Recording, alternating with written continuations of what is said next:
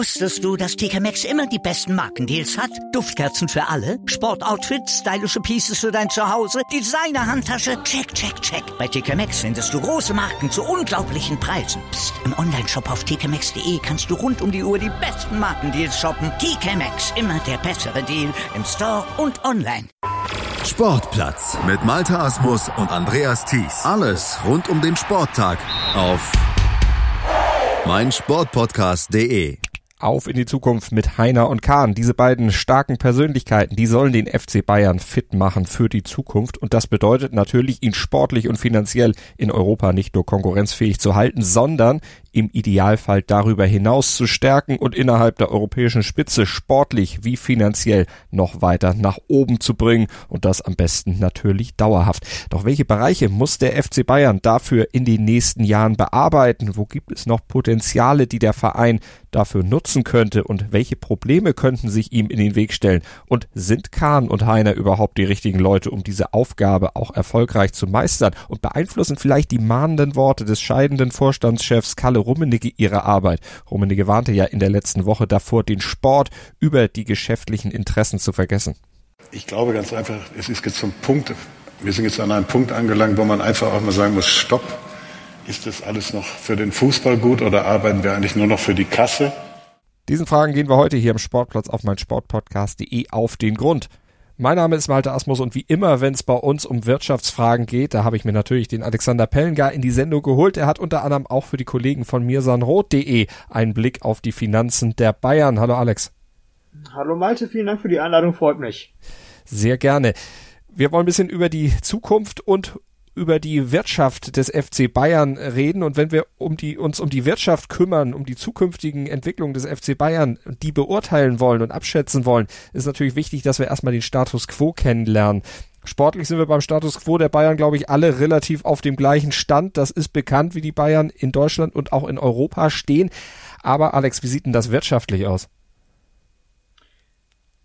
Das ist natürlich ein weites Feld, Malte, und ich glaube, wenn wir uns dem wirtschaftlichen Geschick des FC Bayern München vernünftig nähern wollen, dann sollten wir, ähm, glaube ich, am Anfang uns darauf konzentrieren, in welchen Bereichen die Bayern eigentlich Geld verdienen. Denn wenn ich jetzt einfach sage, und das könnte ich jetzt tatsächlich tun als Fazit, die Bayern stehen eigentlich im europäischen Vergleich wirtschaftlich ganz gut da, dann ist das zwar für den geneigten Bayern-Fan sicherlich schön zu hören, aber doch etwas dünn als Information.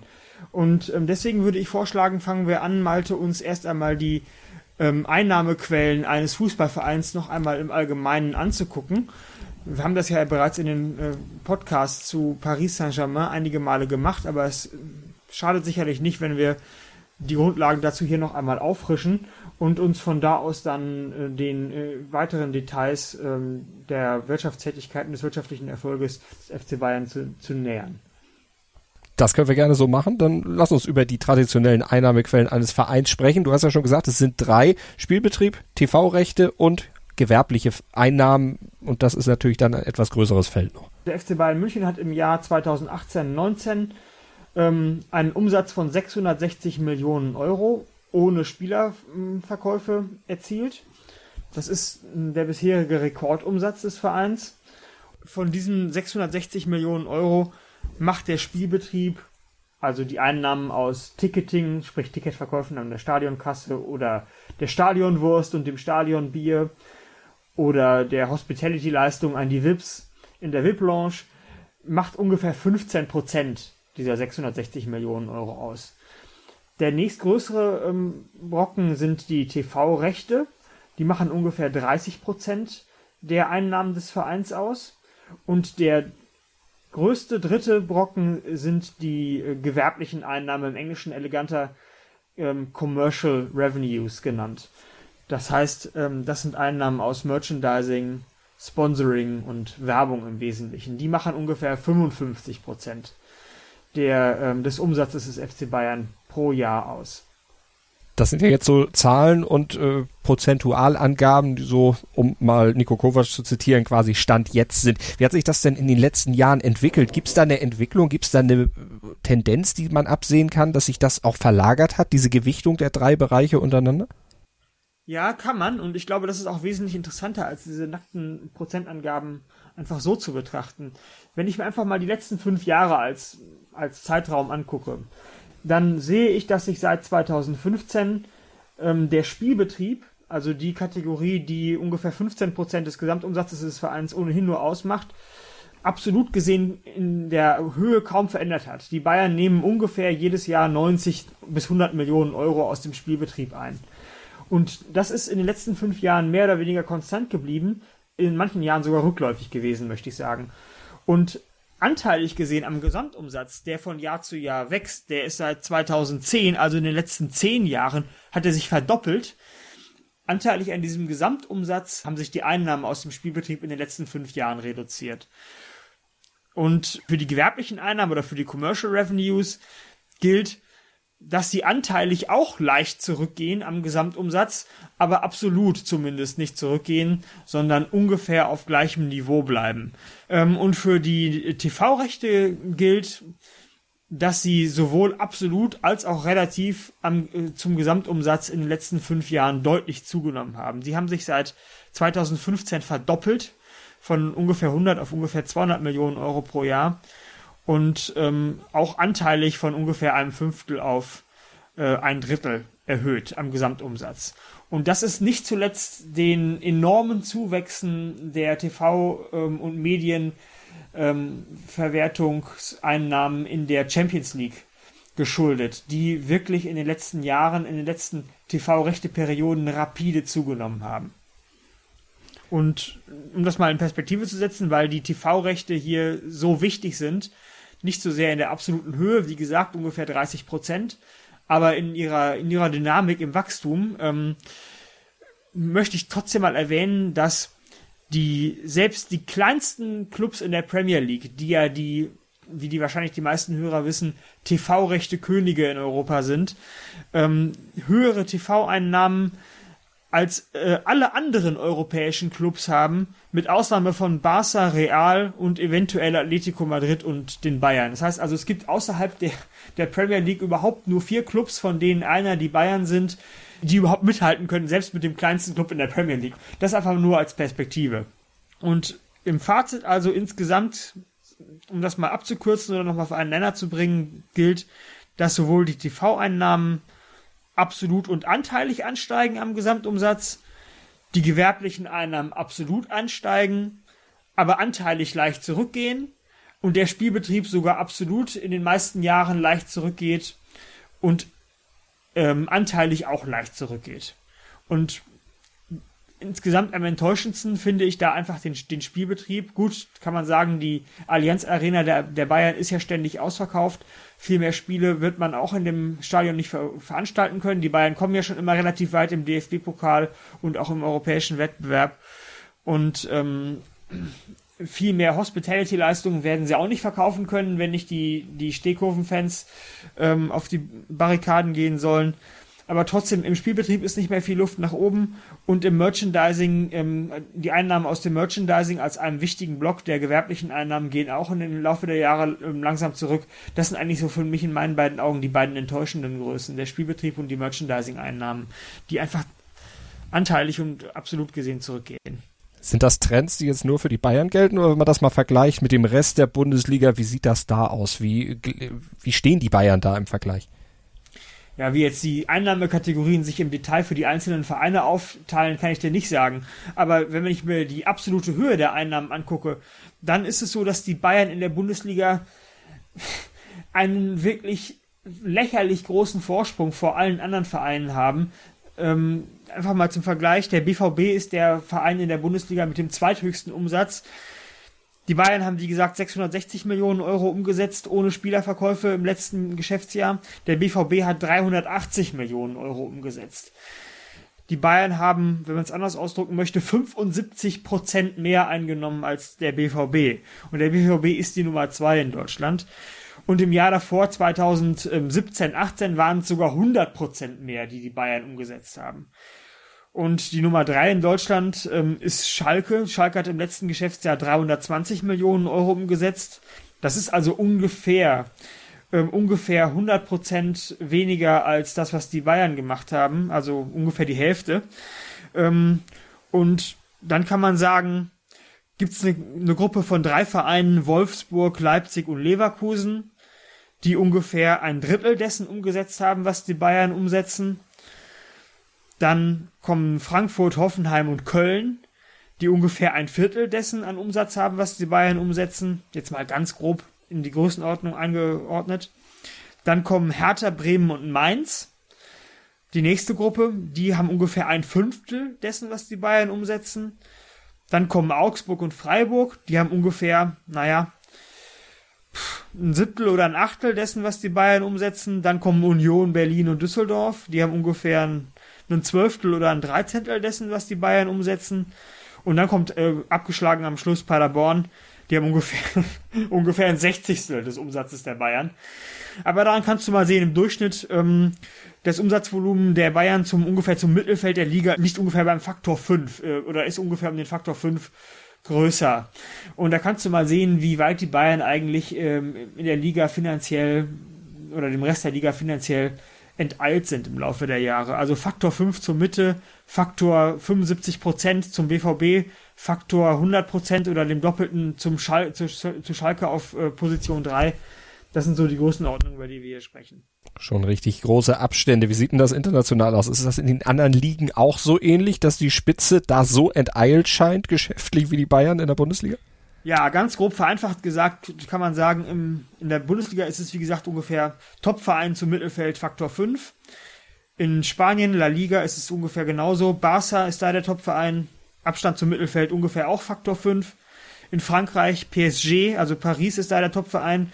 Abstand zum Mittelfeld auch ungefähr Faktor 5. Und in äh, der Premier League und in Italien ähm, ist es ungefähr der Faktor 2,5. In, in der Premier League ist Man United der umsatzstärkste Verein. Ja, wie gesagt, 2,5 ungefähr zum Mittelfeld. Und in Italien ist Juve der umsatzstärkste Verein, die Juve, und die haben ungefähr einen Abstand von 2,5 zum Mittelfeld der Liga. Das sind so die Größenordnungen. Zwei andere Ligen ähnlich wie in Deutschland und zwei andere Ligen ungefähr hälftig, ähm, mit dem hälftigen Abstand wie in Deutschland. Und wenn wir das jetzt insgesamt mal international sehen, wie stehen denn Bayerns Einnahmen im Vergleich zu den größten nationalen, das haben wir jetzt eben gesehen, aber auch internationalen Konkurrenten im Einzelnen? Also wo ist Bayern hinten dran? Wo sind sie vielleicht der internationalen Konkurrenz auch voraus? Ja, um jetzt den Hörer hier nicht in Zahlen zu ertränken, aber einige kommen jetzt dann doch, mache ich es vielleicht mal ganz einfach.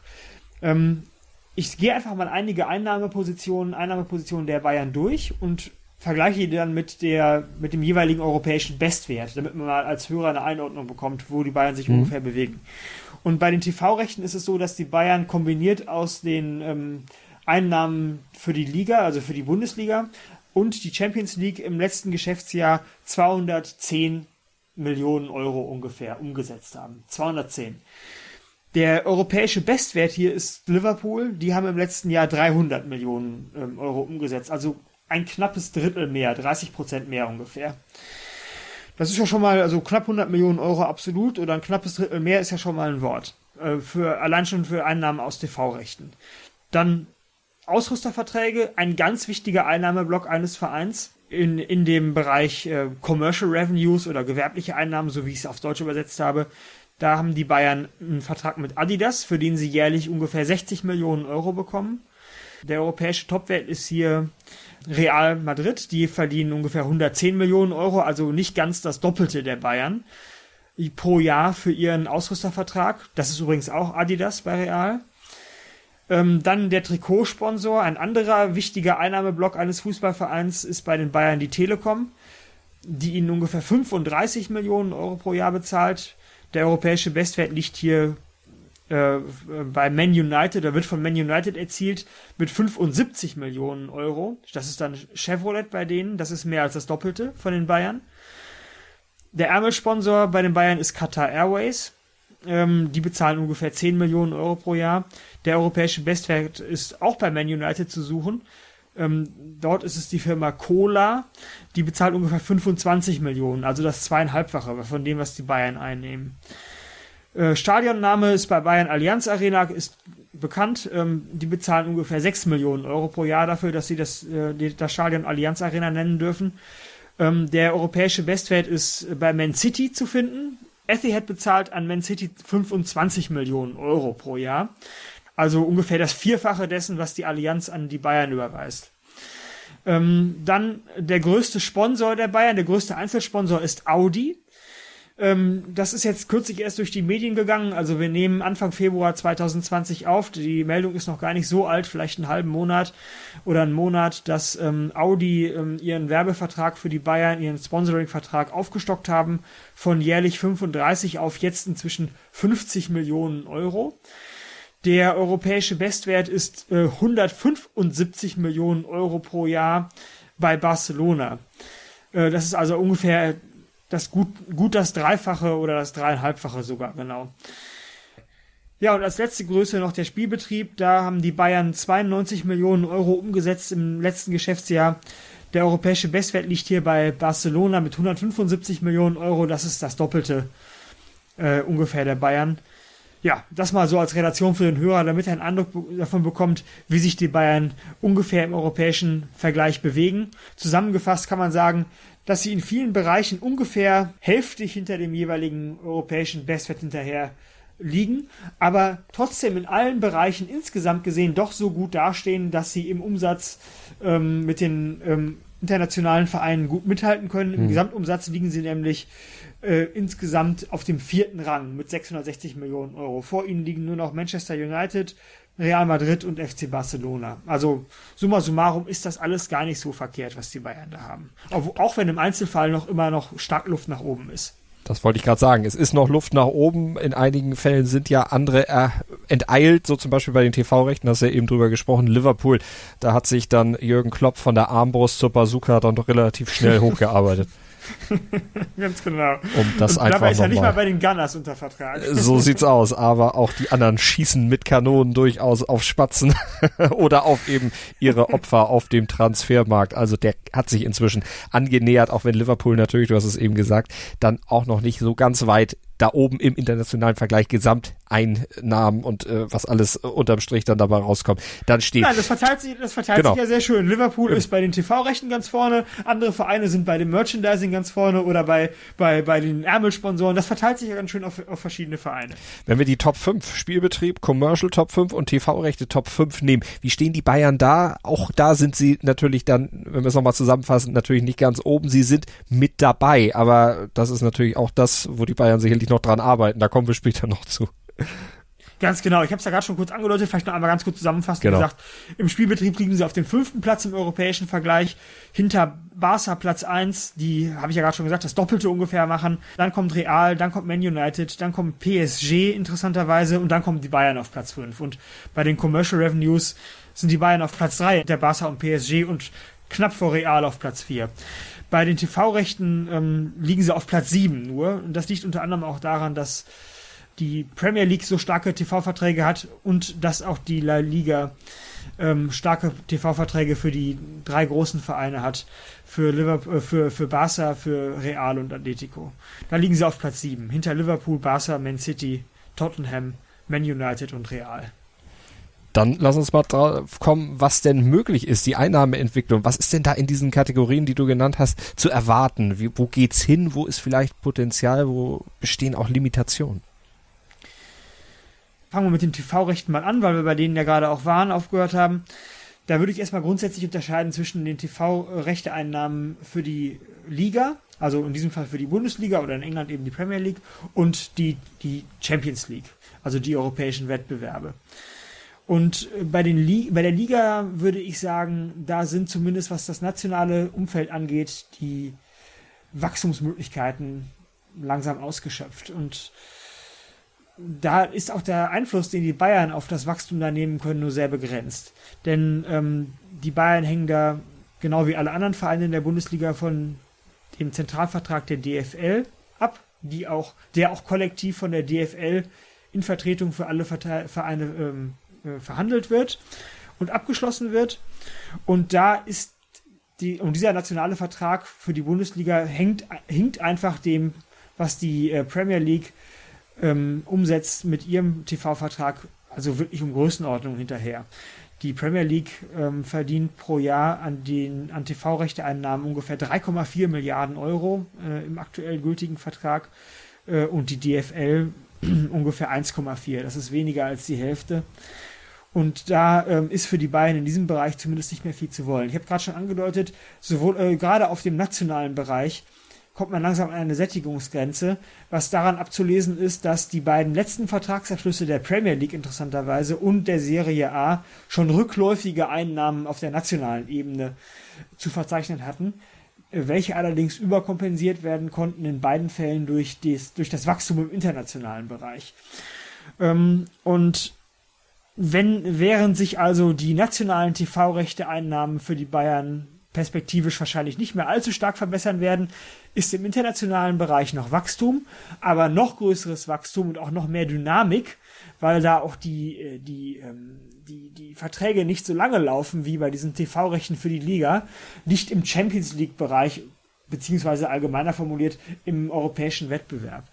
Die ähm, UEFA ist nämlich in der Lage, die TV-Rechte für die Champions League und auch die Europa League von rechte Periode zu rechte Periode für wirklich signifikant mehr Geld, immer mehr Geld ähm, zu äh, verkaufen. Das war jetzt im letzten, in, äh, im letzten Zyklus gab es da ein Wachstum äh, in der Champions League von 1,4 Milliarden Euro Ausschüttungssumme auf 2 Milliarden Euro Ausschüttungssumme. Das ist ja gigantisch viel mehr. Das sind 600 Millionen Euro ähm, pro Jahr, pro äh, Spielzeiten mehr, die da ausgeschüttet werden. Und davon profitieren natürlich auch die Bayern ähm, ganz enorm. Jetzt war es zum Beispiel so, das Ganze mal in, Perspektive zu setzen, dass der Gewinner der Champions League 2018-19, Liverpool, ungefähr 120 Millionen Euro ausgeschüttet bekommen hat mh, für diesen Gewinn der Champions League. Das sind, das sind also alle Preisgelder zusammen, die sie für die Champions League bekommen haben. Für den Gewinn, für das Erreichen des Finals, des Halbfinals, des Viertelfinals und so weiter und so fort. Ähm, haben die ungefähr 120 Millionen Euro umgesetzt. Und daran kannst du mal sehen, was das für gigantische Beträge sind, von denen natürlich auch die Bayern profitieren können, wenn sie in der Champions League ähm, in den kommenden Spielzeiten wieder weit kommen. Summa summarum würde ich sagen, dass wenn überhaupt für die Bayern ähm, in Bezug auf die Einnahmen aus medialer Verwertung und TV-Rechte oder Broadcasting, wie man im Englischen sagen würde, es noch Wachstumspotenzial gibt, dann am ehesten dadurch, dass die DFL es zukünftig schafft, die internationalen TV-Rechte für deutlich mehr Geld zu verkaufen, als sie es bisher tun. Nämlich da ist, äh, hinkt die äh, Bundesliga tatsächlich den anderen Ligen, vor allen Dingen der spanischen und der englischen, weit hinterher. Und ähm, dass sie es schaffen, in der Champions League in Zukunft ähm, noch weiterzukommen und an den ohnehin hohen Einnahmen der Champions League äh, oder Ausschüttung der Champions League allein schon für die Teilnahme stärker zu profitieren als bisher. Da hängen natürlich dann auch noch andere Entscheidungen dran, äh, die das äh, vielleicht bewirken können oder nicht. Kommen wir auch gleich noch zu. Wie sieht's denn mit den gewerblichen Einnahmen aus?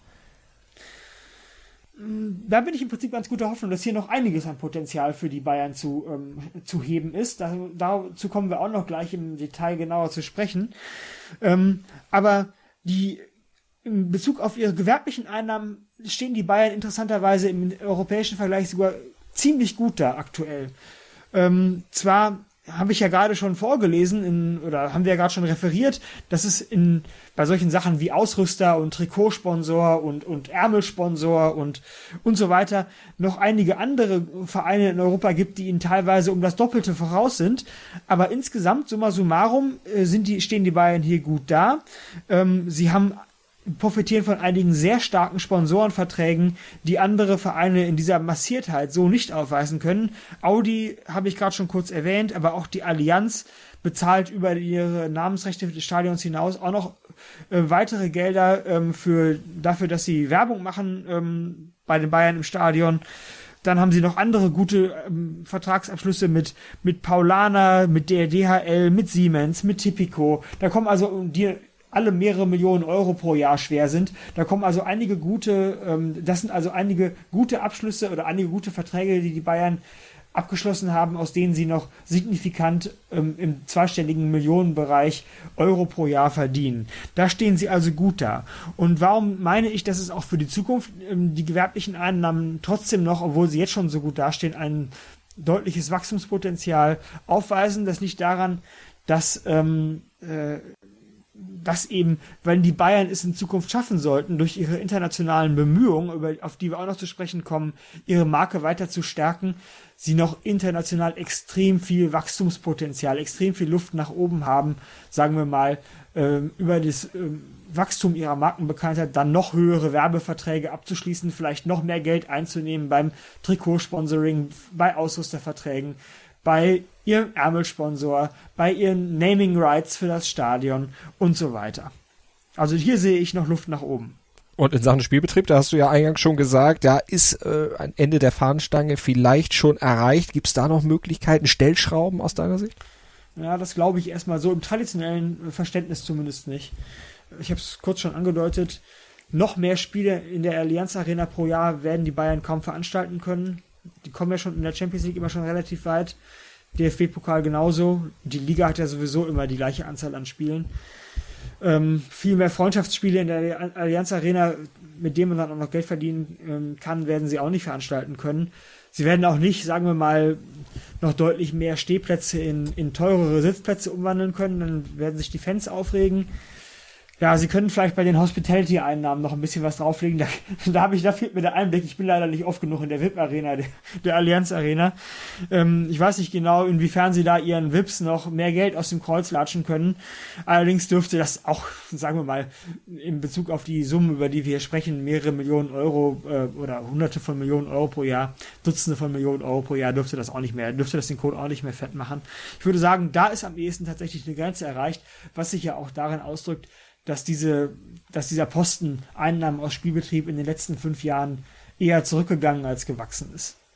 Aber die Bayern haben natürlich große Ziele, auch für die nächsten Jahre. Sie wollen einer der größten, bekanntesten Fußballvereine der Welt nicht nur bleiben, sondern auch da in dem Ranking noch höher werden, also wirtschaftlich ordentlich zulegen, mithalten natürlich mit den Mannschaften, die du eben schon genannt hast, die in vielen Bereichen momentan noch mehr erlösen als die Bayern und sie wollen sportlich natürlich entsprechend dann auch möglichst überall mitmischen und die Wettbewerbe, die sie angehen, dann am Ende auch gewinnen. Und an dieser Stelle reden wir gleich weiter nach einer kurzen Pause hier im Sportplatz auf meinsportpodcast.de mit Alexander Pellengar. Dann schauen wir nämlich auf die Auswirkungen der aktuellen finanziellen und wirtschaftlichen Lage der Bayern auf die sportlichen Ziele. Wusstest du, dass TK Maxx immer die besten Markendeals hat? Duftkerzen für alle, Sportoutfits, stylische Pieces für dein Zuhause, Designer-Handtasche, check, check, check. Bei TK Maxx findest du große Marken zu unglaublichen Preisen. Psst. im Onlineshop auf tkmaxx.de kannst du rund um die Uhr die besten Markendeals shoppen. TK Maxx, immer der bessere Deal im Store und online. Was zum Teufel, du Bastard? Du bist tot, du kleiner Hundeficker. Und dieser kleine Hundeficker, das ist unser Werner. Ein ganz normaler Berliner Kleinstkrimineller, der dann aber im Knast das Ding seines Lebens dreht. Una Fantastica Risetta Perla Pizza. Er klaut seinem Zellengenossen ein Pizzarezept. Aber nicht irgendeins. Und mit dem eröffnet Werner dann die beste Pizzeria Berlins. Doch Werners Glück ist nur von kurzer Dauer. Denn es hagelt Probleme. Werners Pizzaparadies. Erstmals großes Kino- und Podcast-Format. Mit fetter Starbesetzung. Alina But, Kida Ramadan, Edin Hasanovic, Oliver Koritke, Ralf Richter, Ben Becker, Winfried Glatzeder, Anna Schmidt und viele mehr. Abonniert die Scheiße. Jetzt macht schon, mach! Die komplette Welt des Sports. Wann und wo du willst. Auf meinsportpodcast.de. Willkommen bei meinsportpodcast.de. Wir sind Podcast. Wir bieten euch die größte Auswahl an Sportpodcasts, die der deutschsprachige Raum so zu bieten hat. Über 20 Sportarten. Mehr als 45 Podcast-Serien. Über 9000 veröffentlichte Podcasts. Und über 5 Millionen Podcast-Downloads. Allein im Jahr 2018. Wir sind Podcast. Wir sind meinsportpodcast.de. Jetzt hast du ja vieles äh, an finanziellen Ausgangsbedingungen der Bayern schon skizziert. Welche Auswirkungen haben die denn auf die sportlichen Ziele, die ich eben mit wir wollen alles gewinnen, was geht, äh, umrissen habe? Ja, du hast es ja in deinem Eingangsstatement schon gesagt, aktuell sind sie ja noch in allen Wettbewerben vertreten, hört sich ja erstmal gut an. Man ist noch in der Champions League, man ist noch im DFB-Pokal, man ist in der Meisterschaft wieder auf Platz 1, so weit, so gut. Ähm, aber wenn ich den Blick weite und mir mal die grundsätzliche Entwicklung im Laufe der letzten Jahre angucke, dann wirst du mir sicherlich zustimmen, Malte, deine, dein Eindruck wird auch nicht von meinem abweichen, dass doch die, muss ich doch feststellen, dass die sportliche Dominanz in der Bundesliga zumindest leicht gelitten hat in den letzten Jahren. Die Bayern marschieren nicht mehr jede Saison ähm, uneinholbar an der Tabellenspitze vorweg.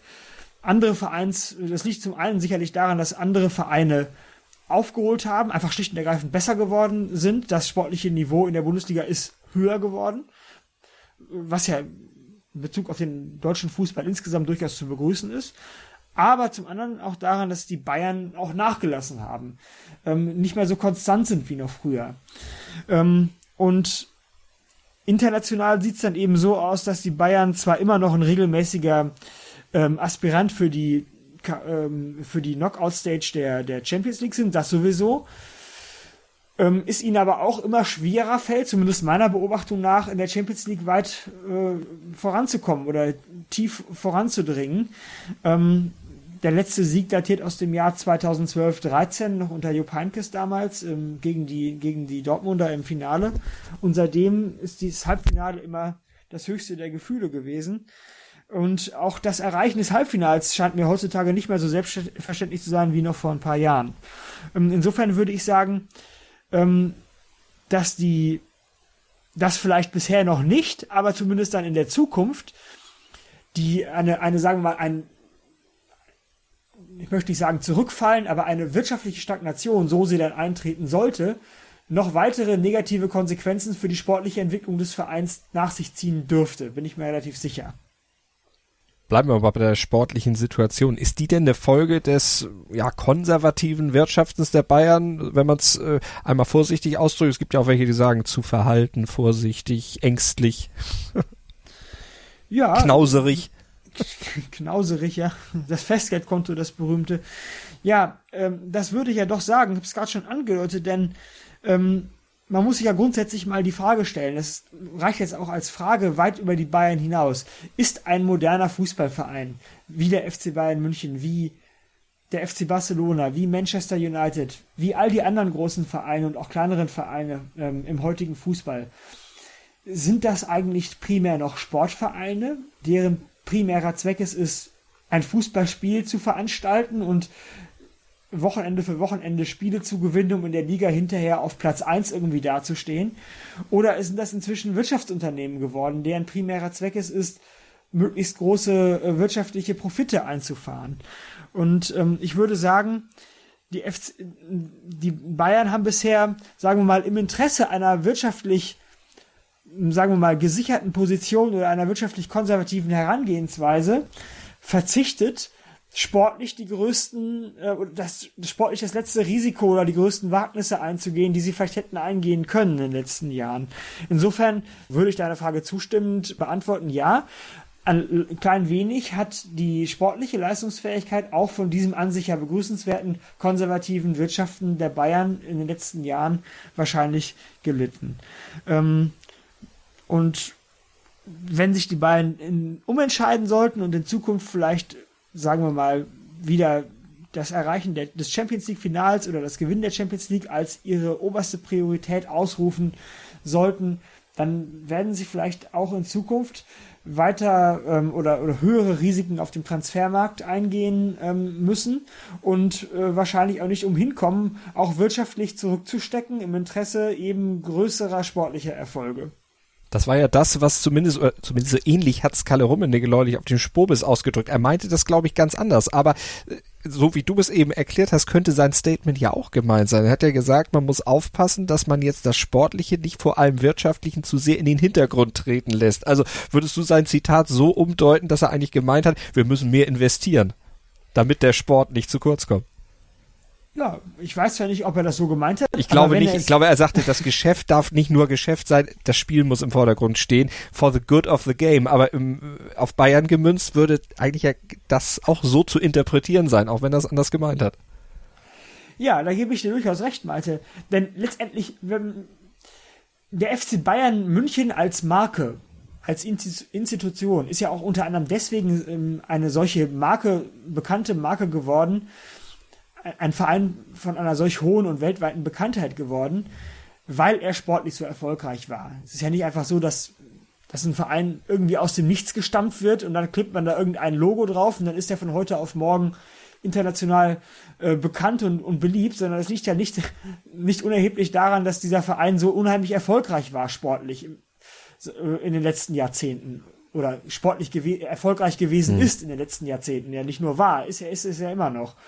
Und in, äh, wenn wenn dieser sportliche Erfolg jetzt mal in die Zukunft gesponnen in den nächsten 10 oder 20 Jahren hypothetisch abnehmen sollte, weil die Bayern vielleicht zu sehr ihr Festgeldkonto im Auge haben und zu wenig bereit sind, Risiken bei der Investition in neue Spieler einzugehen, ähm, dann würde darunter natürlich mittelbar auch die Marke und damit also natürlich würde unmittelbar der sportliche Erfolg, aber mittelbar ja auch die, die Bedeutung des Vereins insgesamt darunter leiden, was dann in der logischen Folge auch zu, ähm, dazu führen würde, dass die Bayern nicht mehr so hohe Werbeverträge abschließen könnten, nicht mehr so tolle einträgliche Sponsorendeals abschließen könnten und auch nicht mehr so viele Fans weltweit hätten, die ihre Trikots kaufen würden, was dann natürlich auch wirtschaftliche Folgen nach sich ziehen dürfte. Insofern ist man da in so einer Art Zyklus ähm, äh, oder Wirkungskette, die, bei der man nicht außen, äh, außer Acht lassen darf, dass ähm, dass jetzige, jetzige Sparsamkeit auf dem Transfermarkt im, am langen Ende, wie Max Eberl sagen würde, am langen Ende auch zu, zu geringerer Profitabilität als höherer Profitabilität hm. beitragen dürfte. Also um Kalle Rummenigge zu ziehen. Ja, ich kann dir folgen. Und äh, Kalle Rummenigge würde also sagen, am Ende des Tages musst du investieren, um deinen Profit zu erhöhen. So ist es. So Wer viel so reinsteckt, holt auch mehr raus. Ohne Holz kein Feuer. Oder so. Das ist mal richtig auf den Punkt gebracht. So kann man es kann man's dann, kann auch der normale Hörer ohne wirtschaftliche Backgrounds dann das Ganze gut verstehen. Aber wie werden die Bayern denn zukünftig solche Top-Transfers, die du ja forderst, sich leisten können? Wo können sie denn das dafür nötige Geld erwirtschaften? Wo besteht da Entwicklungspotenzial? Ja, ähm, wie ich es gerade schon angedeutet habe, glaube ich, dass im Spielbetrieb nicht mehr das Allermeiste zu wollen ist. Es sei denn, man würde jetzt die Allianz Arena irgendwie vergrößern, ja, oder man würde noch eine zweite Allianz Arena daneben stellen, einen FC Bayern 2 gründen und dann würden die parallel ihre Spiele austragen und dann würde man die zweite auch noch ausverkaufen. Aber mal abgesehen von solchen ähm, mehr oder weniger äh, fiktiven Gedankenspielen, wobei hingegen eine Vergrößerung der Allianz Arena zwar ist natürlich jetzt das andere war jetzt scherzhaft gemeint, aber eine Vergrößerung der Allianz Arena könnte man sich ja hypothetisch sogar noch vorstellen, aber das wird nicht passieren, zumindest nicht morgen am Tag. Insofern würde ich sagen, beim, im, im, im Thema Spielbetrieb ist nicht mehr viel zu wollen. Bei den TV-Rechteeinnahmen wird sicherlich einiges passieren in den kommenden Jahren. Ähm, allerdings ist das ein sehr langsam wachsender Posten, denn da ist aufgrund der, der Art und Weise, wie TV-Rechteverträge gestrickt sind, nicht viel Dynamik zu erwarten. Die werden immer über mehrere Jahre am Stück vergeben von der DFL zentral. Da ist das, der Einfluss dabei ohnehin gering, ich habe es schon erwähnt. Und ähm, die werden zwar weiter wachsen, allein deshalb, weil die Bundesliga wahrscheinlich, das ist zumindest meine Ansicht, in den kommenden Jahrzehnten, fünf, zehn Jahren, Jahrzehnten, wenn du so willst, ähm, auch international immer populärer werden wird, genau wie alle anderen Fußballligen auch. Fußball ist ein boomender Sport. Ähm, und davon wird auch die DFL und davon dann auch in der Mitte, äh, mittelbar die Bayern profitieren, aber das ist nicht besonders dynamisch. Ähm, sondern ähm, ich glaube, dass die, der größte Hebel nach wie vor im, ähm, in dem Commercial Revenues beziehungsweise in den, ja, in dem gewerblichen Einnahmen, wie ich es auf Deutsch übersetze, zu, zu suchen ist. Da sehe ich die, ähm, von den drei traditionellen Einnahmekategorien den das größte Wachstumspotenzial. Und wenn du mich jetzt fragst, ob ich den auch nochmal extrapolieren könnte, jenseits der drei traditionellen Einnahmekategorien, würde ich sagen, ja, Malte, kann ich. Denn Gut, dass würde, du mir die Frage aus dem Mund nimmst, ja. Denn ich würde noch drei weitere potenzielle Wachstums- oder Einnahmekategorien für die Bayern ähm, festmachen, in denen noch einiges an Wachstumspotenzial steckt. Und das ist zum einen der Nachwuchs, Einnahmen äh, oder wirtschaftliches, Profi äh, wirtschaftliches Profit aus Nachwuchsfußball, äh, ähm, aus Digital, dem Bereich Digital und äh, der Super League ähm, oder Super League als stellvertretend genannt für eine neue Liga parallel oder in Ablösung der Champions League, in der sich die großen Vereine Europas irgendwie untereinander behaken und die sie dann auch ähm, unabhängig vielleicht von der UEFA sogar ähm, vermarkten und daraus neue Einnahmen treten, äh, erzielen. Also Nachwuchs, Digital, Super League sind neben den Commercial Revenues die drei Bereiche, in denen ich für die Bayern noch großes Wachstumspotenzial sehe. Dann lass uns die doch der Reihe nach einfach mal durchgehen. Fangen wir einfach mit dem gewerblichen Bereich an, mit den Commercials. Wie kann man da noch mehr rausholen? Wie, wie könnte das gehen? Ja, ich würde sagen, liegt auf der Hand, dass die ähm, Einnahmen aus den aus dem aus äh, die Höhen des, der, der gewerblichen Einnahmen, sprich, wie viele Trikots verkaufe ich, wie lukrative Werbeverträge kann ich abschließen, wie lukrative Ausrüsterverträge mit Adidas zum Beispiel kann ich abschließen, wie lukrative Sponsorenverträge kann ich abschließen, ist relativ naheliegend, dass das sehr, sehr, sehr unmittelbar mit der Stärke der Marke abhängt. Die, sprich, wie bekannt ist der FC Bayern weltweit, wie viele Fans hat er, wie stark ist diese Marke, wie wertvoll kann sich diese Marke FC Bayern ähm, ver vermarkten lassen, wie wertvoll ist es für ein Unternehmen wie Audi, für die Telekom, sich mit dem FC Bayern gemeinsam sozusagen auf einem Foto abzulichten, um es mal bildlich zu formulieren. Und ähm, da ist äh, ähm, zur, bei der Stärkung der Marke ist ja für die Bayern noch enorm viel möglich, global gesehen, was in den letzten Jahren haben die, haben die Bayern beispielsweise in New York und in Shanghai zwei ähm, Niederlassungen eröffnet. Und das stellt, ähm, steht für mich sozusagen stellvertretend für das Wachstumspotenzial, was die Bayern in Asien und in Amerika noch erkannt haben. In Amerika ist klar, ist der Fußball nach den großen ähm, vier amerikanischen Traditionssportarten, äh, American Football, äh, Basketball, Hockey und äh, Baseball ja immer noch mit Abstand, mit großem Abstand die Nummer 5.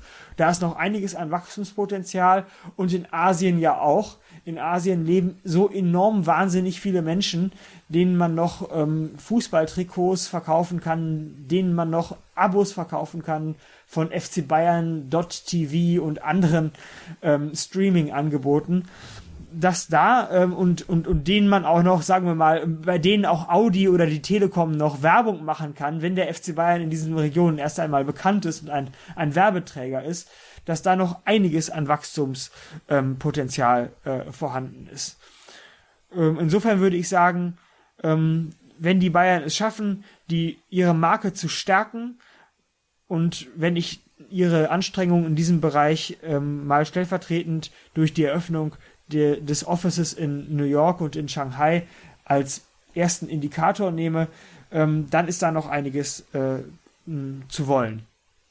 Beim Nachwuchs, du hast ihn angesprochen, Nachwuchsbereich als Möglichkeit, wo wirtschaftliches Entwicklungspotenzial steckt, da ist auch noch ein bisschen was zu wollen, da ist auch noch Luft nach oben. Ja, genau, Malte, du hast absolut recht. Im Nachwuchs ist auch einiges Potenzial und zwar sogar auf zwei Arten und Weisen. Zum einen natürlich sportlich. Es gibt unheimlich viele Beispiele für Talente bei anderen Vereinen, die es in den letzten Jahren ge geschafft haben oder da gerade dabei sind, es zu schaffen, bei ihren Vereinen durch den Durchbruch zu erzielen. Ich nenne einfach mal ein paar. Jaden Sancho zum Beispiel, der gerade bei Dortmund äh, die ersten Schritte auf dem Weg zu einer Superkarriere hinlegt. Dann haben wir Kylian Mbappé, der bei Paris ganz groß rausgekommen ist. Matthias de Licht, der bei Ajax groß rausgekommen ist, inzwischen bei Juve spielt. Oder Callum Hudson-Odoi ähm, in England. Dann Phil Foden bei City. Trent Alexander-Arnold bei Liverpool, Mason Greenwood bei Man United, Gabriel äh, Jesus bei äh, Manchester City, Joao Felix bei Atletico Madrid, Christian Pulisic, äh, ehemals bei Dortmund groß rausgekommen, inzwischen bei Chelsea, Tammy Abraham, auch Chelsea, Mason Mount, auch Chelsea. Das sind ja alles Beispiele für, für, für junge Talente, die gerade sportlich ähm, die alle Bäume ausreißen, die es überhaupt noch auszureißen gibt. Und da ist natürlich für die, für die Bayern, wenn sie schaffen sollten, auf diesen Nachwuchszug auch sportlich aufzuspringen, auch noch einiges zu wollen. Viel wichtiger aber aus, für unseren Podcast heute oder für diese Aufnahme ist die wirtschaftliche Perspektive. Denn ähm, diese Spieler sind ja nicht nur sportlich äh, enorm wertvoll, sondern auch wirtschaftlich. Jaden Sancho äh, als einschlägiges Beispiel, der wahrscheinlich im Sommer den BVB für größer 100 Millionen Euro verlassen wird. Ähm, und da ist für die Bayern ja dann, äh, wenn sie es schaffen sollten, ihren Jugendfußball wieder so zu beleben, dass vielleicht nicht in demselben Maße, aber doch annähernd äh, er wieder solche Größen wie Thomas Müller oder Bastian Schweinsteiger oder Philipp Lahm in Zukunft hervorbringt, ja auch wirtschaftlich noch einiges an Potenzial zu heben. Denn ähm, hier können die Bayern, wenn sie sich darauf besinnen, ihrem Jugendfußball, ihrem Nachwuchs auch in Zukunft sportlich mal wieder eine Chance zu geben, so dass sie auch, sagen wir mal, sichtbar sind auf dem, auf dem Spielfeld und sich darüber auch einen Namen aufbauen können, der natürlich dann auch wirtschaftlich äh, für ihren Transferwert einiges an, an positiven äh, Effekt haben hat, ähm, dann ist hier für die Bayern in Zukunft noch einiges zu wollen. Denn das NLZ hat 70 Millionen Euro Investitionssumme gekostet und verschlingt Jahr für Jahr mehrere Millionen Euro an Betriebskosten für Trainer, für Ausrüstung und so weiter, Physios, ärztliche Abteilung. Wäre ja, ähm, es wäre ja geradezu fahrlässig, wenn die Bayern hieraus nicht auch mittelbar wieder äh, oder in den kommenden Jahren einiges an, an wirtschaftlichem Potenzial ähm, heben würden. Zumal man ja auch diese Investition dann mit jemandem, den man da hochzieht und dann entsprechend teuer verkauft, auch refinanzieren könnte, das wäre ja schon nicht verkehrt. Und es gibt, hat sportlichen Wert, weil der der Mannschaft natürlich helfen kann. Du hattest genau. vorhin das Thema digital schon angesprochen, wo auch dann großes Potenzial bei den Bayern ist. Das hat Uli Hoeneß ja auch mal vor ein paar Jahren gesagt. Wenn jeder Chinese ein Euro bezahlt, um Bayern-Match zu streamen, dann sind sie saniert. Ganz genau. Das ist der direkt, das ist dann der direkte Beitrag, den eine, den das Digitalgeschäft für die Bayern haben könnte. Es gibt aber noch einen zweiten, das ist der indirekte Beitrag.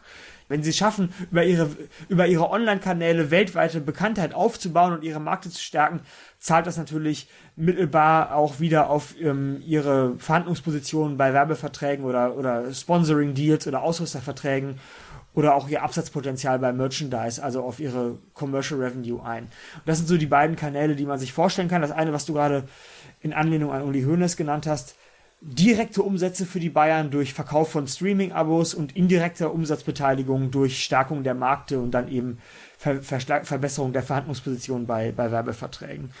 Und die Grundlagen all dessen, ähm, das haben die Bayern natürlich auch erkannt. Ich, ich bin jetzt ja nicht irgendwie der fünfte Apostel, der gerade das neue Evangelium äh, dessen schreibt, was die beiden in Zukunft machen sollen oder worauf sie sich konzentrieren sollen. Nein, das können die auch ohne mich.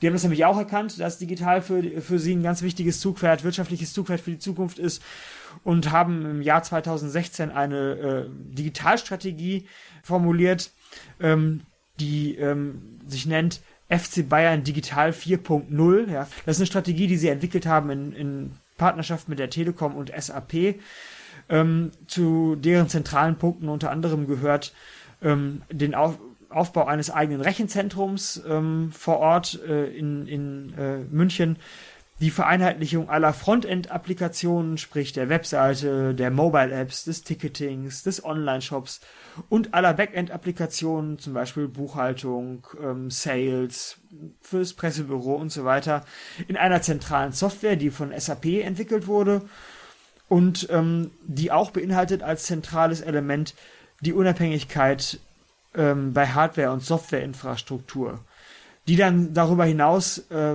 auch als Service-Dienstleistung für Dritte am Markt verkauft werden soll. Also die Bayern haben nicht nur eine eigene unabhängige Hardware- und Softwareinfrastruktur für ihre eigenen Services, sondern bieten das darüber hinaus auch noch umsatzbringend am Markt Dritten an. So, das ist also diese FC Bayern Digital, oder das sind die wesentlichen Bestandteile dieser FC Bayern Digital 4.0 Strategie aus dem Jahr 2016. Und ähm, um diese Strategie effektiv umzusetzen, hat, haben die Bayern 2018, zwei Jahre später, das FC Bayern Digital and Media Lab gegründet. Das ist so eine Art Digital- und Medientochter, in der sie sämtliches Know-how des Vereins in Digitalisierung und, und Medialisierung zentral bündelt. Das heißt, das redaktionelle Know-how zum Beispiel, um die Social Media zu, be zu bedienen, die Webseite zu füllen, die TV-Beiträge zu produzieren, die Printbeiträge, diese die Pressemitteilungen zu produzieren. Ähm, die, das Produktions-Know-how wird da gebündelt, das Know-how digitale Vermarktung und Customer Relationship Management wird da gebündelt das Know-how über, über digitale Innovationen. Der IT-Betrieb wird dort gebündelt, der ganze, die, die ganze Technikadministration und auch der Betrieb des Senders FC Bayern TV Live wird von dieser FC Bayern Digital and Media Lab Tochter veranstaltet. Leverkusen und Schalke sind 0-4, Bayern ist 4-0. Also, das haben wir gelernt. Die Digitalstrategie der Bayern sehr fortschrittlich. Dann lass uns mal gucken, wie diese Digitalstrategie dann konkret äh, umzusetzen ist und was sie vor allen Dingen konkret erreichen kann. Das ist ja mehr unsere Frage. Was kann man da machen? Äh, wie sieht das aus, wenn wir einfach mal so indirekte Beiträge angucken, also den Online-Bereich, Social Media? Genau. Kann das laufen? Ja, lass mich damit, genau, lass uns damit mal anfangen, den indirekten Beitrag, also sprich äh, den, den Beitrag zur Stärkung der Marke, äh, der Marke, der sich dann ja mittelbar wieder auf die anderen Bereiche von mir gerade angesprochen auswirkt.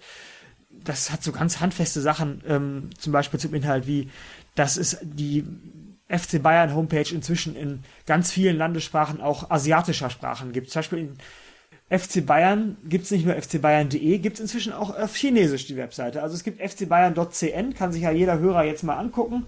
Da kann man, wenn man das möchte, auch die aktuellen News des FC Bayern auf Chinesisch nachlesen. Das ist so eine ganz handfeste Maßnahme, die die Bayern da gemacht haben. Kleinigkeit vielleicht, aber schönes Beispiel für eine handfeste Sache. Dann ähm, gibt es auch datenreduzierte Angebote ähm, des FC Bayern, also es gibt tatsächlich eine datenreduzierte Version der Webseite für Bandbreiten schlechte Regionen. Das ist auch für Asien vielleicht interessant. Das ist vor allen Dingen für Deutschland schon interessant. der ländliche Raum wird damit auch bedacht. Das ist doch der richtig. ländliche deutsche Raum, kann, also man kann sich hier, wenn man auf irgendeinem ländlichen, irgendeinem, äh, irgendeinem Hof irgendwo in, in der Provinz, im ländlichen nirgendwo in Deutschland sitzt, kann man sich die chinesische Webseite datenreduziert angucken. Das ist doch schon mal schön. ja, das kann man tatsächlich machen. Das ist auch für Deutschland nicht ganz uninteressant, Malte. Da hast du recht. Ähm, dann ähm, be äh, beinhaltet diese umfassende Online-Präsenz der Bayern auch einen aktiven Kontakt zu den Fans. Es gibt Brand Ambassadors, da werden also einzelne Fans äh, sozusagen zu Brand Ambassadors gemacht, die dann ähm, quasi die Marke Bayern weitertragen in, den, in die Fankreise hinein. Ähm, es gibt aber auch ähm, kulturell spezifische Bereitstellung von Content für die jeweiligen Länder. Zum Beispiel ist es in China so, dass sich die Chinesen viel weniger als die Europäer für das eigentliche Sportliche interessieren, aber dafür ein viel größeres Augenmerk oder viel größeres Interesse für die einzelnen Stars haben. Also die gucken dann eher darauf, was macht Thomas Müller, was macht ein Oliver Kahn beispielsweise. Und dann wird dementsprechend auch aufbereiteter Content, der genau diese Interessen bedient, auch für die einzelnen Landes- oder kulturellen Interessensvorlieben bereitgestellt. Das sind so Sachen, ähm, die die Bayern unternehmen, um eben ihre Marke, ihre Marke im weltweiten ähm, Kontext zu stärken. Und ähm, das ist dann eben, wie gesagt, wichtig, damit damit auch ähm, ihre Merchandising-Umsätze angekurbelt werden oder auch generell beim nächsten, bei der nächsten Vertragsverhandlung mit irgendeinem Sponsor die Bayern sagen können, guck, wie, wie viele Follower wir hier in, in, äh, in, in, in, in, in Asien haben, in China beispielsweise, ähm, wie bekannt wir dort sind. Wenn ihr mit uns äh, Werbung machen wollt, dann ähm, oder wenn ihr unser Logo verwenden wollt, um damit dann in, in Japan oder in China Werbung zu machen, dann müsst ihr dementsprechend tief in die Tasche greifen und eben diesen schönen hohen Vertrag, den wir euch hier anbieten, unterschreiben. Und mit ihrer datenreduzierten chinesischen Seite decken sie dann auch den Eiderstädter Markt ab, also mit Bayern auf Chinesisch durch die Edge-Hölle. Das ist ein Service des FC Bayern. Ja, Spaß beiseite. Aber wie erfolgreich sind die, die, diese Bemühungen der Bayern jetzt mit der Online-Präsenz bisher gewesen? Also jetzt nicht nur in Eiderstedt, sondern generell. Ja, da, ähm, das ist eine gute Frage. Ich würde mal sagen, da können wir näherungsweise als Indikator ähm, mal die Social Media Follower ähm, uns angucken. Ansonsten wäre das ja Kaffeesatzleserei, aber die Social Media Follower, die Anzahl der Social Media Follower von Fußballvereinen sind relativ transparent und nachvollziehbar. Und ähm, jetzt kommen noch mal wieder ein paar Zahlen. Malte, ich fasse mich auch kurz, ich verspreche es dir.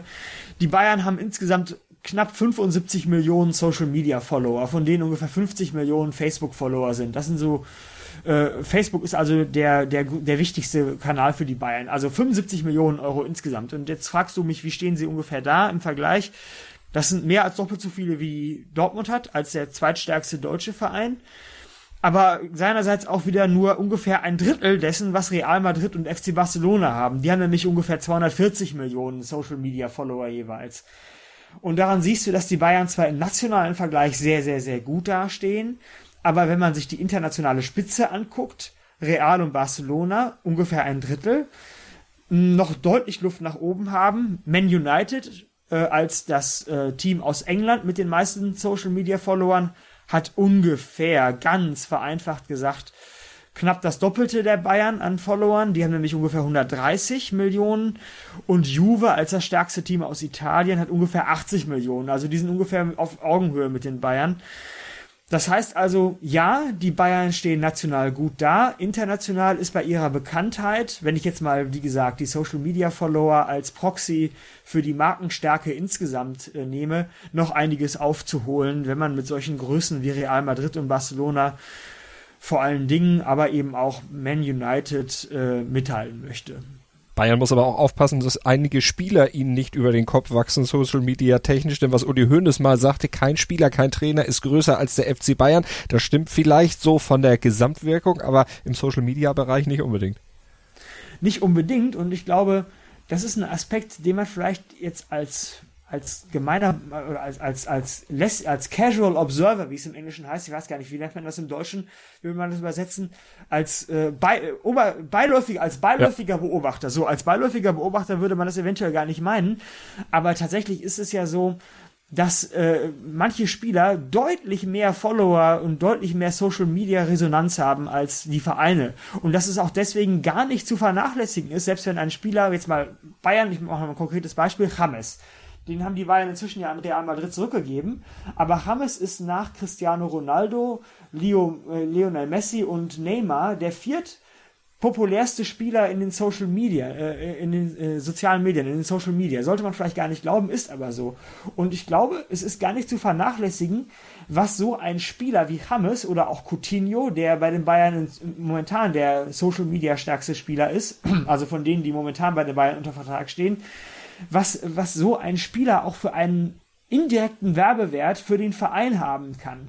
Wenn jetzt jemand wie Social, wie Hammes, der natürlich in, in gerade in, in äh, Mittelamerika und in Südamerika extrem populär ist, wenn der irgendwelche Twitter-Nachrichten oder Facebook-Messages oder oder oder ähm, Instagram-Fotos äh, los raushaut, hat das natürlich auch direkt einen, einen Abfärbeeffekt für, für die Bayern. Und ich glaube, allein schon aus dieser Perspektive sollten sich die Bayern bei ihren zukünftigen ähm, Transferverpflichtungen mal ähm, wenn sie es nicht ohnehin schon tun oder wenn es nicht ohnehin ein gut gehütetes Geheimnis in der Fußballerbranche insgesamt schon ist, ähm, auch auf diese, äh, auf diese Dimension gucken und nicht nur den sportlichen Wert des Spielers berücksichtigen, sondern auch sich ähm, darum dafür interessieren, was dieser Spieler durch sein, allein durch seine schiere Social Media Präsenz auch für einen wirtschaftlichen Wert für den Verein haben kann.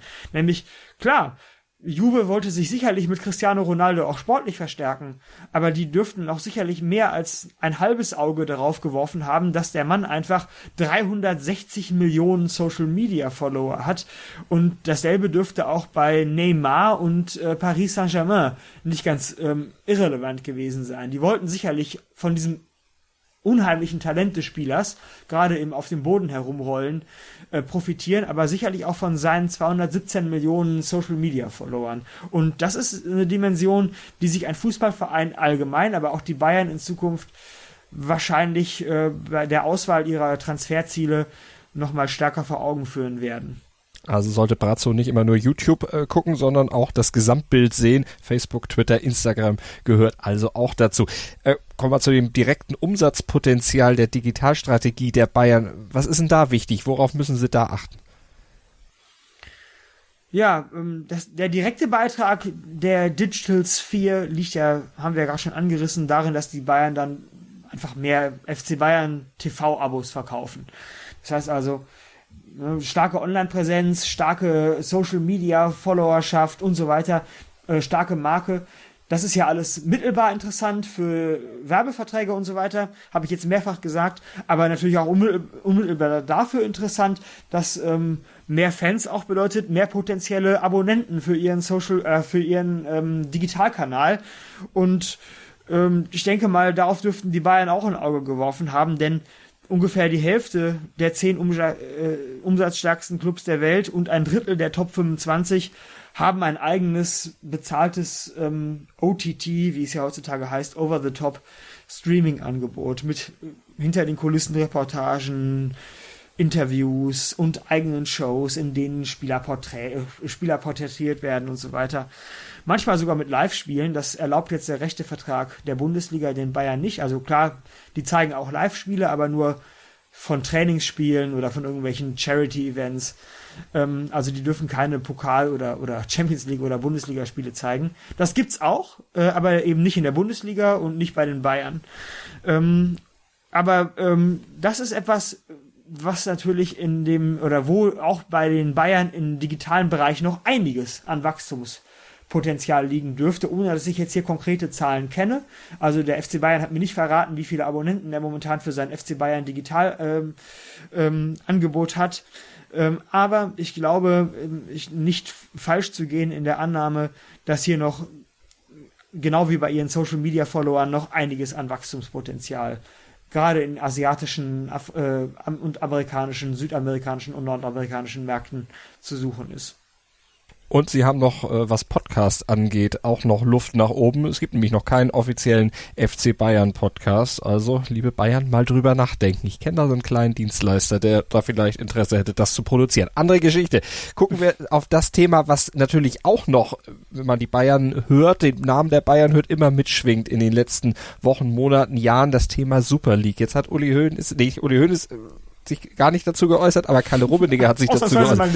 Wo, er wird sich irgendwann sicherlich noch wieder dazu positionieren, aber Kalle Rummenigge hat sich dazu positioniert, gesagt, Super League machen wir nicht mit. Kerngeschäft ist die Bundesliga. Wir werden der Bundesliga nicht den Rücken kehren, das würden auch unsere Fans nicht mitmachen. Außerdem müssen wir ja auch aufpassen, dass die Belastung insgesamt nicht zu groß wird, dass wir unsere Spieler nicht verheizen, dass uns Spieler und Trainer auch nicht dann von hinten in den Rücken springen, was sie dann zurecht täten, wenn es immer weiter gedreht würde. Also Super League wollen die Bayern ja eigentlich nicht. Auch diese Champions League on Tour haben sie ja auch gesagt, wollen wir nicht. Wie, wie siehst du das? Äh, geht das überhaupt dann, darauf zu verzichten und dann entsprechend äh, dann auch damit auf Geld zu verzichten?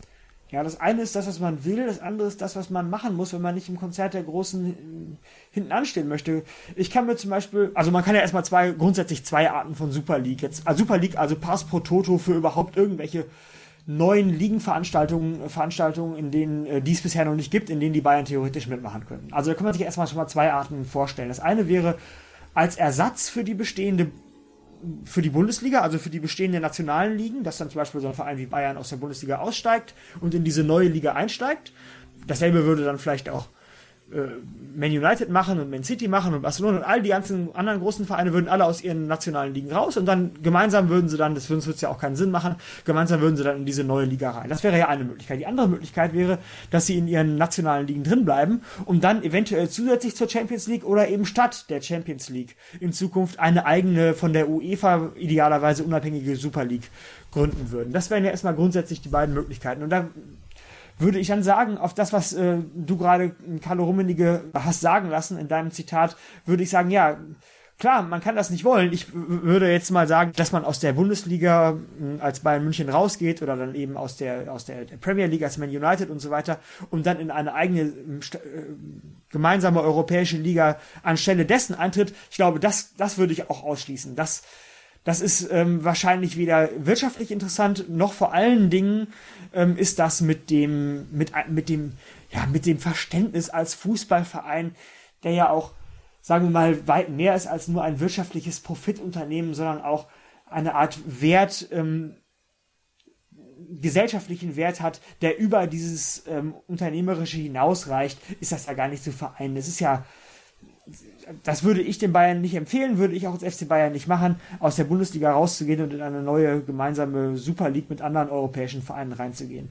Aber ein, in eine andere Art der Liga, parallel zur Bundesliga, vielleicht als Ersatz für die Champions League reinzugehen, das, da würde ich sagen, ja, Karl-Heinz Rummenigge kann sagen, dass er das nicht machen will, aber nehme mal an, alle anderen europäischen Topclubs würden das machen. Barcelona würde da mitmachen, Real Madrid würde mitmachen, Manchester United würde mitmachen, Manchester City würde mitmachen, Liverpool, äh, Juve würde mitmachen, Paris würde mitmachen und so weiter und so fort.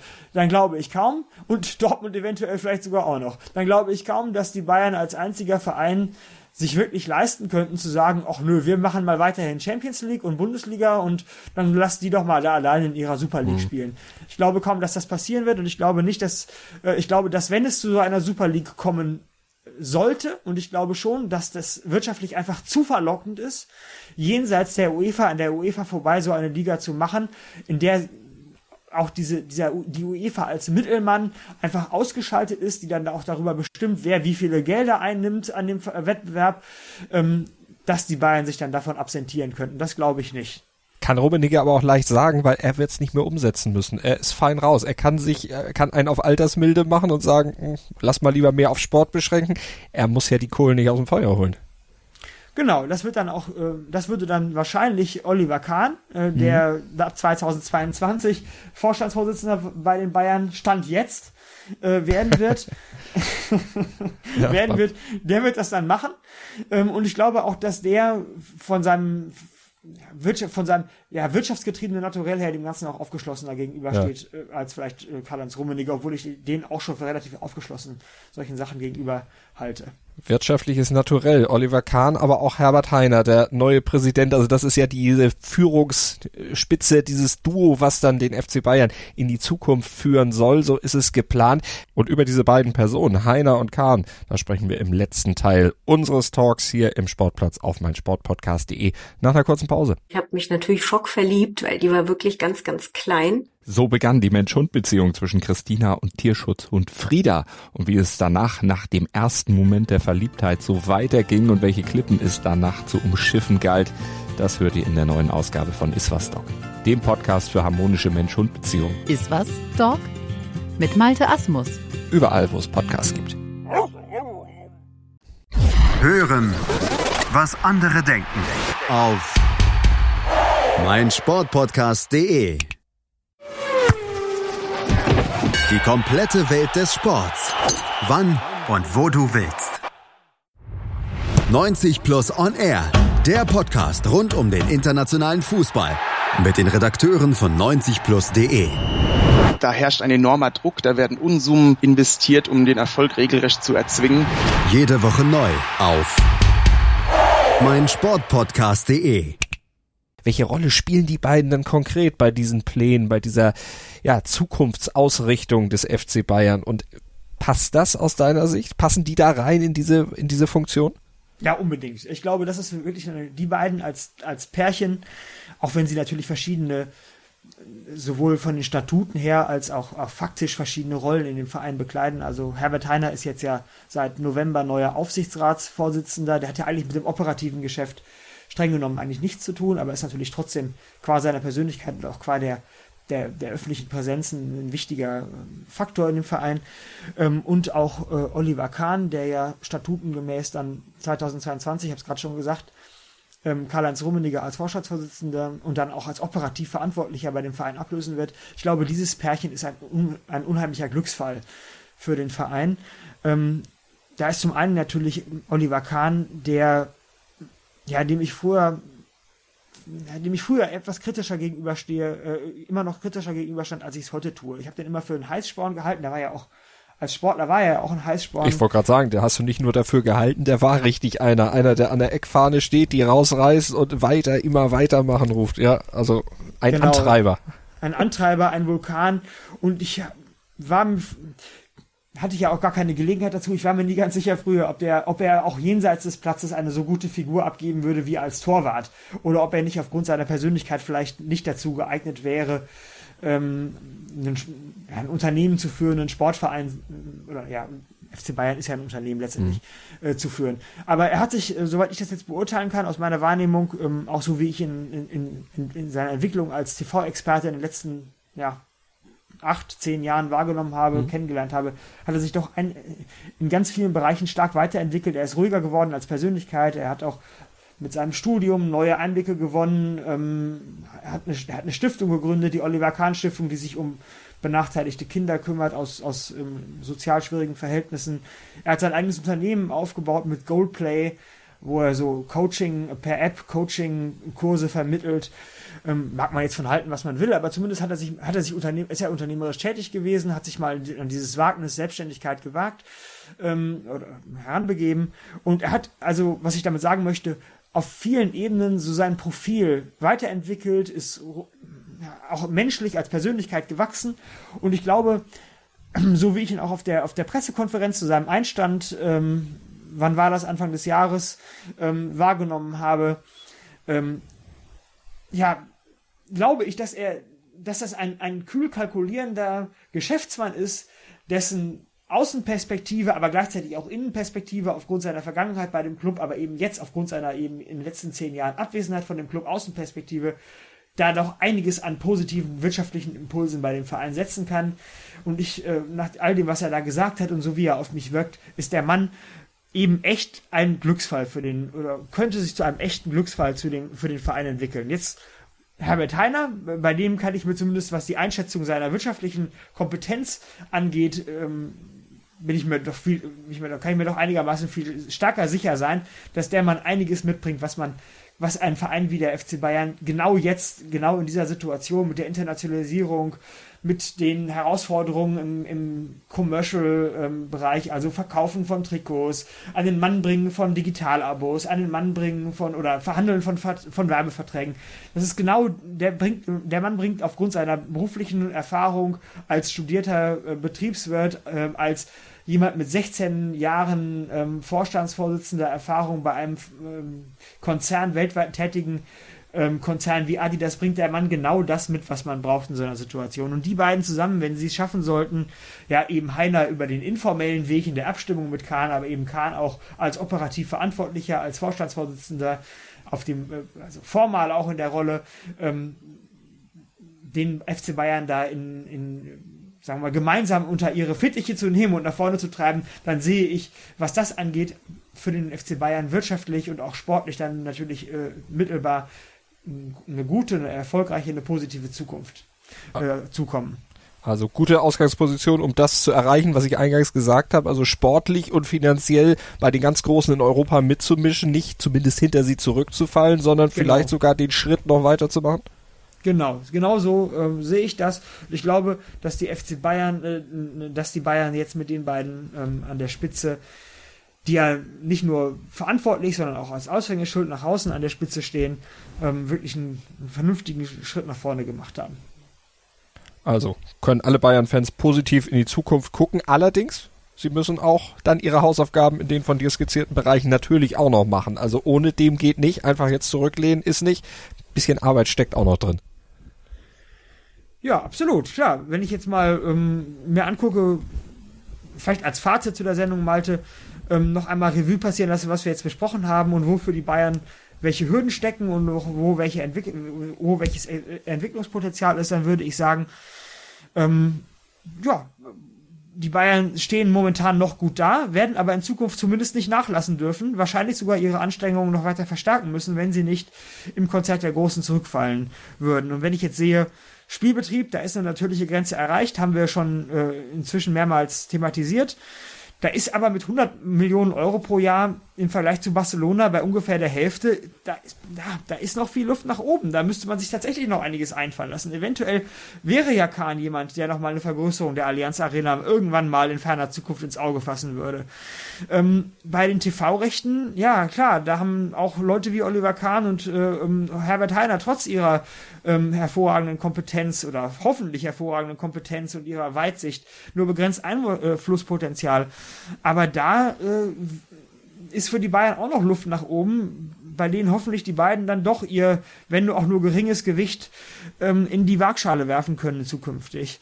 Ähm, bei den gewerblichen Einnahmen, da sehe ich tatsächlich sowohl Handlungspotenzial als auch Handlungskompetenz auf Seiten der Bayern. Also da ist wahrscheinlich der Bereich, äh, oder da, da, da äh, spreche ich den Bereich an, in dem die beiden durch geschicktes wirtschaftliches Handeln, durch geschicktes durch geschickte Vertragsverhandlungen, durch geschickte Außendarstellung, durch geschickte Verstärkung der internationalen ähm, Präsenz in den entscheidenden Wachstumsmärkten noch einiges in Zukunft bewegen können. Und da müssen sie auch noch einiges bewegen, wenn sie da nicht hinter den Weltmarken Manchester United, FC Barcelona, Real Madrid und eventuell zukünftig sogar Liverpool, die momentan äh, sportlich zwar ähm, äh, an der Spitze der Welt stehen, ähm, aber eben das Wirtschaftliche, weil es eben immer um einige Jahre ähm, hinterherhinkt, noch nicht bei den ganz Großen angekommen sind, aber das wird sicherlich folgen in den kommenden Jahren.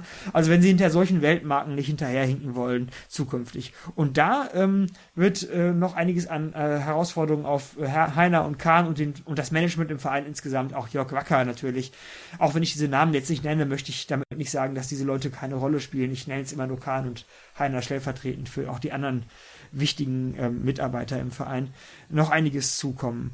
Und ähm, dann lässt sich hoffentlich auch äh, in Zukunft wieder, wenn es wirtschaftlich weiter erfolgreich nach vorne geht, auch im sportlichen Bereich, wenn man mal bereit ist, mal ein, das eine oder andere Risiko mehr auf dem Transfermarkt einzugehen, vielleicht einen Leroy Sané zu verpflichten, auch wenn er noch verletzt ist und auch wenn natürlich objektiv gesehen eine Ablösesumme von keine Ahnung, was Man City dann letztendlich für ihn kassieren möchte. 150 Millionen Euro stelle ich jetzt mal in den Raum, wenn das natürlich eigentlich absurd ist. Aber dann muss man eventuell so ein Risiko mal eingehen, so einen Schritt mal tun, wenn man die Champions League mal wieder gewinnen möchte. Und das zahlt dann ja auch unmittelbar auch wieder auf die Markenstärke ein. Das zahlt dann ja mittelbar auch wieder auf die Verhandlungsposition für zukünftige Verträge ein. Ja, und ähm, das sind alles so Herausforderungen, die die beiden bewältigen müssen. Und da sehe ich aber, bin ich als als nur der kleine Fan, der das von außen beobachtet und eigentlich wirklich gar keinen richtigen tiefen Einblick in den Verein hat, bin ich eigentlich ganz positiv gestimmt. Wird das familiäre doch trotzdem bleiben? Ja, das muss es. Ähm, ich habe es vorhin schon mal ganz kurz angerissen. Der FC Bayern München ist ja kein gesichtsloser Hersteller von irgendwelchen Massenprodukten, dem es einfach nur darauf ankommt, weltweit möglichst große Bekanntheit zu, aufzubauen, um möglichst viele Duschköpfe zu verkaufen, um möglichst viel Umsatz zu machen. Sag's doch, Getränkedosen. Malte, du möchtest mit mir jetzt hier nicht über RB Leipzig diskutieren. Dazu können wir gerne mal separat einen Podcast aufnehmen. Ähm, aber genau das ist der FC Bayern ja nicht und, ähm, äh, und das möchte er ja auch nicht sein. Und wenn ich jetzt mal auf die Region Bayern und München gucke, also Bayern das Land und München die Stadt gucke, dann ist der FC Bayern ja auch weit jenseits dieser wirtschaftlichen Perspektive etwas, äh, ein Sportverein, der, der ganz, ganz vielen Menschen Halt gibt, der ganz vielen Menschen Identifikation gibt, der ganz vielen Menschen auch Betätigung, ganz platt Betätigung einfach gibt. Die Leute gehen da an den Wochenenden hin, setzen sich in den Verein, machen das zu ihrem Lebensmittelpunkt. Andere gehen zu den Basketballveranstaltung oder spielen selber im, in, der, in der Basketballabteilung im Nachwuchs irgendwie, betätigen sich sportlich unter dem Dach des FC Bayern. Der FC Bayern ist so viel mehr als einfach nur ein Wirtschaftsunternehmen. Der FC Bayern ist auch ein, ein gesellschaftlicher Anker in der Stadt München, in der Region Bayern und auch in ganz Deutschland. Und ich glaube, dass sollte auch in Zukunft trotz aller Ökonomisierung des Fußballs, trotz aller Professionalisierung, trotz aller Internationalisierung nicht verloren gehen, und gleichzeitig ist aber die Internationalisierung und ist die Ökonomisierung Voraussetzung dafür, dass die Bayern auch in Zukunft dieses traditionsbewusste, dass sie sich auch es auch leisten können, ich sage hier bewusst leisten können, in Zukunft ihre Traditionen zu pflegen und ihre ähm, Traditionen aufrechtzuerhalten. Denn nur wenn der FC Bayern auch in Zukunft sportlich wettbewerbsfähig ist, was eben nur geht, wenn man auch mal einen unsinnigen Transfer tätigt. Und nur wenn der FC Bayern auch in Zukunft wirtschaftlich potent ist, was eben nur geht, wenn man auch in Asien seinen Fans, äh, sich um die Fans in Asien kümmert und seine Marke in Nordamerika stärkt und Offices in Shanghai und in New York aufbaut und so weiter und Partnerschaften in Indonesien eingeht und so weiter denn nur wenn der FC Bayern auch wirtschaftlich in Zukunft potent ist, wird er sich es auch leisten können, auf nationaler Ebene weiterhin so stark und kraftvoll aufzutreten, wie er es bisher tut und auch die Traditionsfans mit ähm, äh, die, den Traditionsfans die Basis zu bieten, auf den, mit der sie sich identifizieren können. Und deswegen glaube ich, dass sich das beides nicht ausschließt, sondern dass beides Hand in Hand geht und sowohl wirtschaftlicher Erfolg als auch Bewahrung der Tradition äh, bei den Bayern in Zukunft ähm, parallel einherlaufen muss und wird. Und alle kriegen es mit, dank Bayern Digital 4.0, ob in China, Südamerika, Afrika oder auf Eider steht. Alle werden es mitkriegen, dank reduzierter Datenmenge. Also auf in die Zukunft für den FC Bayern mit Heiner und Kahn. Alex, vielen Dank. Vielen Dank, Malte, für die Einladung. Hat unheimlich Spaß gemacht. Bis zum nächsten Mal. Und wenn euch das Ganze auch Spaß gemacht hat, dann würden wir uns hier auf meinsportpodcast.de natürlich darüber freuen, wenn ihr den Sportplatz abonniert mit dem Podcatcher eures Vertrauens, wenn ihr uns bei iTunes eine kleine Rezension und ein paar Sterne da lasst und vor allen Dingen natürlich wieder einschaltet hier im Sportplatz auf meinsportpodcast.de. Hier kriegt ihr die Hintergründe zum aktuellen Geschehen aufbereitet in Podcastform und meinsportpodcast.de falls ihr es noch nicht wisst, ist Deutschlands größtes Sportpodcast-Portal. Also das gibt's noch viel mehr als nur den Sportplatz. Klickt euch mal durch unser Angebot durch. Ihr werdet bestimmt fündig mit einem Podcast, den ihr vielleicht auch abonniert und dann regelmäßig hört. Also auf der Webseite einfach mal ein bisschen gestöbert. Sportplatz mit Malta Asmus und Andreas Thies. Alles rund um den Sporttag auf meinsportpodcast.de. 90 Minuten, zwei Teams, pure Emotion. Es geht wieder los. Die Fußball-Bundesliga auf meinsportpodcast.de. Abonniere jetzt deinen Bundesliga-Podcast und sei dabei im Bully Special. Weserfunk. Auf die Zirbelnuss. Füchsle Talk. BV Beben. Unter Flutlicht. Werkskantine am Wasserturm. Und viele mehr. Die Fußball-Bundesliga auf meinsportpodcast.de.